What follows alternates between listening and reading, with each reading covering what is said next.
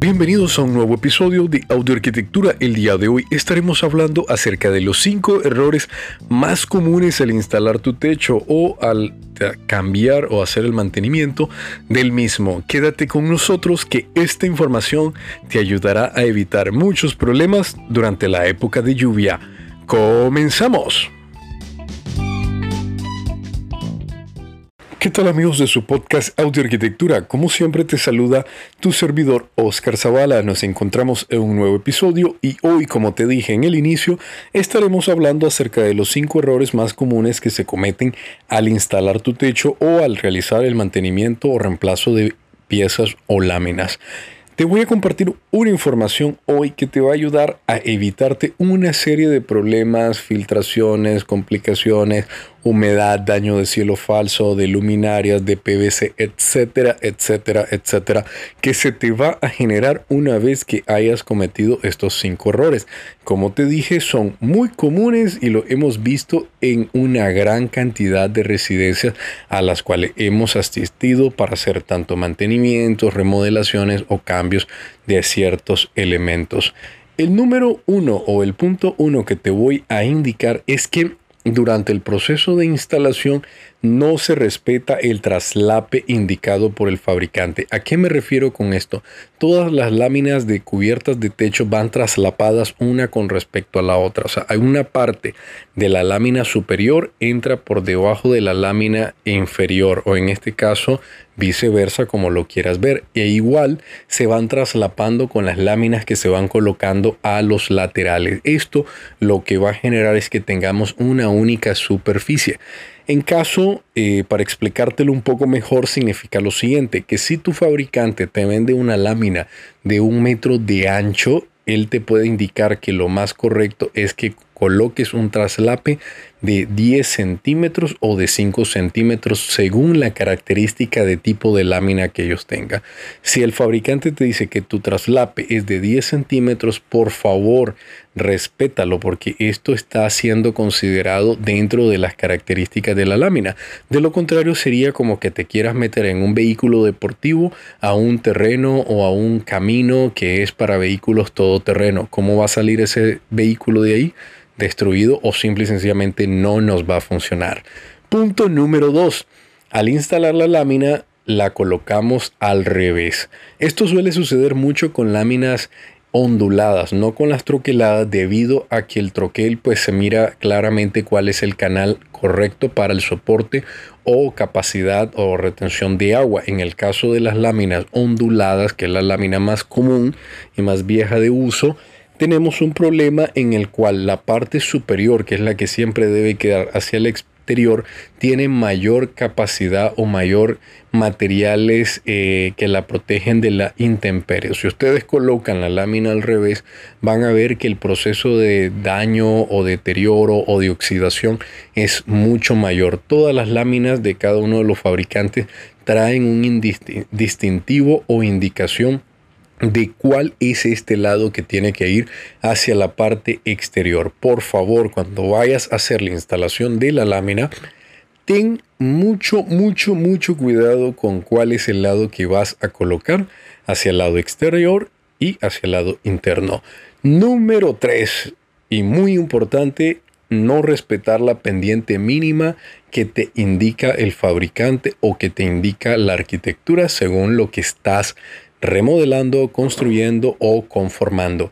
¿Qué es la pendiente? Bueno, es la inclinación que tiene el techo por la cual se escurre el agua una vez que llueva. Por lo general, esta pendiente no puede ser menor del 10% cuando estamos trabajando con láminas traslapadas, sean estas onduladas, troqueladas, con forma de, eh, teja o de cualquier otro tipo de eh, material que estemos utilizando. Eso sí, único y exclusivo para cubiertas laminares, no para cubiertas de concreto o de losas de concreto armado, lo cual aplica totalmente otro concepto y hoy no es un tema para tocar dentro de este nuevo episodio del podcast.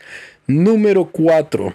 No respetamos o colocamos los correctos tapajuntas o flashing cuando tenemos la unión entre una lámina de cubierta de techo con una pared que sobresale de la altura del techo. Esto eh, suele suceder mucho, mucho, muy seguido en la mayoría de las residencias que vemos, edificios comerciales, bodegas y demás. ¿Qué es lo que sucede?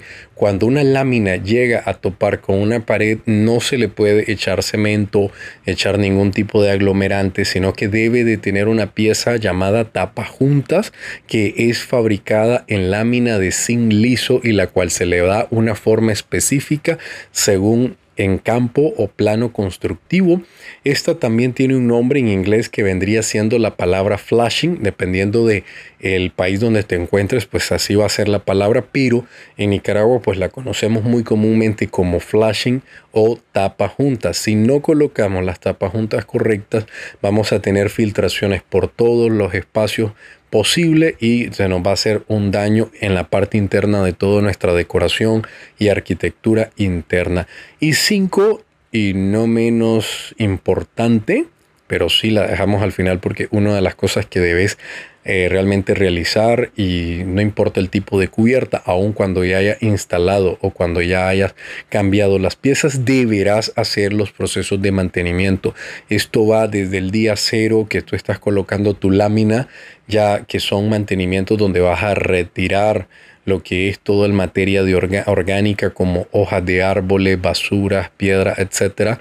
En este caso las piedras inorgánicas, pero que aumentan el peso y el deterioro puntual de una parte de la lámina, lo cual va a generar que si una cubierta, dependiendo del fabricante, pueda tener una duración de 5, 10 o 15 años, nos vamos a ver afectados. Porque lo que no te dicen los fabricantes es que estas garantías que ellos dan de 10 años, de 15 años o 5, es realizando los procesos de mantenimiento que ellos recomiendan para su lámina pero que nunca te lo dicen. Ninguna, ninguna de los fabricantes o de, la, de los locales de venta de láminas para cubiertas de techo te indican cuál debe ser el mantenimiento correcto para que su lámina se prolongue. Claro, no te lo van a decir porque la intención de ello es que a razón de 3, 4, 5 años tengas que estar cambiando el 10% o el 15% de la cubierta de techo por deterioro, por no hacer correctamente el proceso del mantenimiento.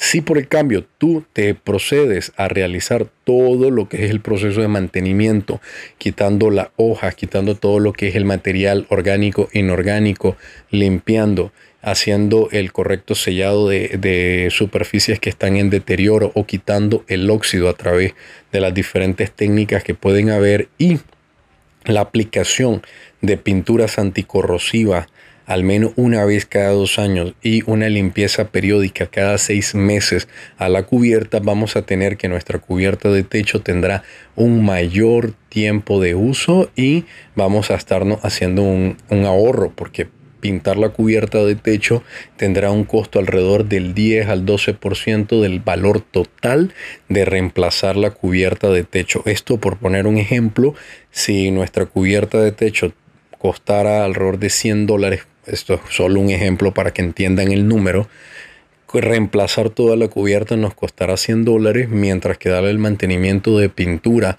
y demás actividades andará entre el 12 a 18 dólares. Y esto, pues, como verán, es un súper ahorro.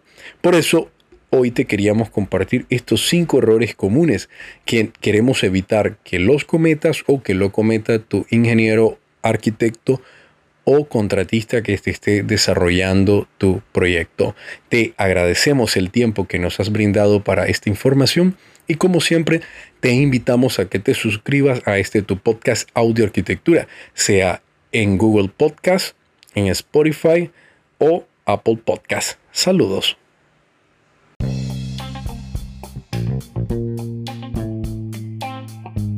Este podcast es una producción del arquitecto Oscar Zavala a través de Audio Arquitectura Media.